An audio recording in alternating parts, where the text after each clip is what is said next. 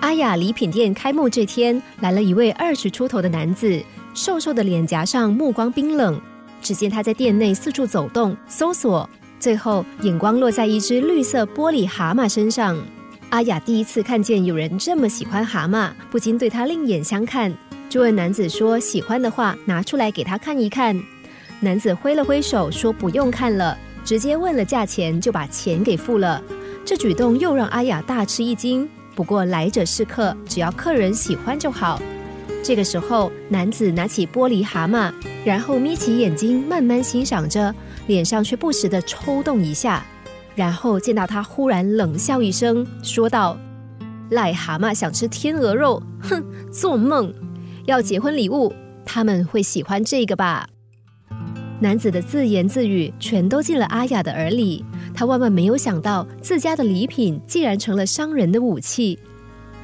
转念一想，他就对男子说：“先生，既然是结婚礼物，就应该好好的包装一下。”说完，他弯腰寻找柜子里的包装用品，但很快的又立起身说：“啊，对不起，包装盒已经用完了。”男子着急的说：“不行，明天一早我就要用了。”阿雅连忙说：“这样好了，我现在马上去找包装材料。”你先到别处去走走，二十分钟之后再来拿，保证让你满意。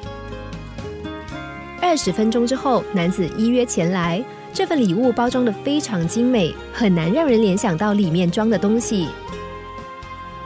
婚礼的第二天晚上，男子接到旧情人打来的电话，但是让他很惊讶的是，这久违的声音一点愤怒都没有，却是满满的温柔感谢。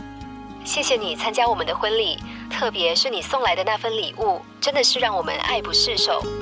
男子心头充满着问号，爱不释手，因为前天只是一时的气愤和仇恨，才做出这么冲动的事。到了昨天，却一改愤恨，对自己失去理智的行为感到后悔。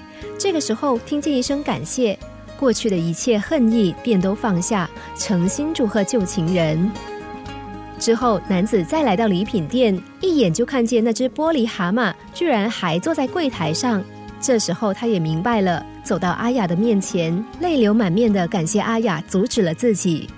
阿雅接着拿出一组相亲相爱的水晶情侣，说这才是真正的礼物。这时，阳光正照在这对情侣身上，七彩光束自水晶上反射，非常美丽。男子看了也忍不住说。真美，谢谢你。可是这应该比较贵吧？我，阿雅笑着说：“没关系。如果真要谈论价值，其中当然是有差别的。不过他如果能够了却一段恩怨，也算是物有所值了。想报答的话，等你将来遇到真正属于你的爱情的时候，再来我的店里多买些礼物送他就对了。”因为阿雅的细心，轻轻化解了一段纠结复杂的感情。面对感情，我们确实要抱着更宽广的心，才能够找到真正属于自己的恋爱对象和一生的伴侣。同样的道理，遇上任何难题，即使深陷黑暗当中，也要时时保持阳光正面的态度，然后才能在黑暗中看见阳光的指引，找到出口。既然情人想离开，何不大方放手？不对就是不对，就别再勉强应对。